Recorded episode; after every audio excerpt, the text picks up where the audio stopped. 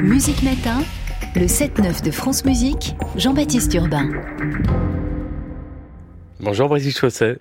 Bonjour. Inutile de vous présenter, je crois que vous êtes une icône du cinéma de Jeux interdits, votre premier film au dernier, Mon héroïne sorti l'an dernier, et puis bien sûr La Boom, Les Booms 1 et 2, Le Bon et les Méchants, Cinéma Paradiso, sont parlés à la télévision des gens de Mogador, du Château des Oliviers, et puis on vous retrouve régulièrement, très régulièrement sur les planches, et notamment avec des musiciens. C'est le cas en ce moment à Paris au Théâtre de Poche Montparnasse, c'est tous les lundis à 19h et les dimanches aussi à partir du 26 novembre. C'est La Fontaine en fable et en notes, un concert lecture avec la pianiste, la grande pianiste Danielle Laval, autour donc de ces fables. C'est quoi d'abord l'origine de ce projet musical autour de La Fontaine, Brigitte Fosset? Euh, La première fois, c'était avec Jean-Patrice Brosse, qui était un ami et Grand claveciniste, organiste. Oui, oui. Euh, il a écrit tellement de livres aussi sur la musique, qui nous a quittés il y a un an et qui avait une passion pour les oiseaux et qui est venu me chercher en me disant voilà, on va faire un, on va faire un concert, euh, vous lirez les fables de La Fontaine euh, sur les oiseaux et moi je jouerai Rameau, Daquin, euh, et, et, ça s'est passé donc dans les Pyrénées là où il avait son concert son festival magnifique le festival de musique là-haut tout là-haut. Et puis il est parti et puis il m'a manqué et comme j'avais une relation particulièrement joyeuse et amicale avec euh, Daniel Javal euh, j'ai pensé que c'était pile poil pour son talent multiple de, justement d'accompagner et d'être ensemble pour choisir à nouveau d'autres fables et aussi celles sur les oiseaux évidemment. Et ça a été merveilleux. Ça a été une recherche commune avec Daniel. Je, lui je lui jouais une fable et elle, trouvait tout de suite la musique qui correspondait. Par exemple dans dans, dans la dans la, la le lièvre et la tortue, à la fin, elle, elle joue un, un, morceau de Liadov qui qui, qui évoque un peu la marche et la danse de la tortue. Euh, après, euh, après euh, les animaux malades de la peste, elle joue euh, euh, un très beau morceau de Bach, une fugue très très grave qui donne la règle et la loi et l'équilibre. Après ce déséquilibre des gens de la cour. Et ça a été une joie de faire ça sous le regard de Stéphanie Tesson, qui est une grande spécialiste de La Fontaine, et dans, dans cette salle euh, magnifique. Et en plus, Daniel joue sur le piano de Philippe Tesson, qui était un ami, euh, un, un, un, qui jouait très très bien sur ce piano, et, et tous les soirs il est avec nous. C'est très émouvant, et par moments c'est très drôle, et c'est un peu un spectacle que je, je dédie maintenant à Jean-Patrice Brosse et à Philippe Tesson parce que ce sont des personnes qui ont tellement aimé la musique et le théâtre qu'on a envie de les garder mmh. vivants avec nous. Et c'est ça la, la magie de la musique, c'est que on, on, peut on peut garder avec nous. Daniel me parle tout le temps de son maître qui est avec elle. C'est très beau ces transmissions. Voilà. Alors la musique justement, euh, vous citiez quelques musiques. Il y a Bach, Rameau, Scarlatti, puis il y a aussi Nino Rota. Je propose qu'on écoute sous les doigts de Daniel Laval une valse sur le nom de Bach euh, qu'on entend d'ailleurs dans, dans ce spectacle et on se retrouve juste après. Oui.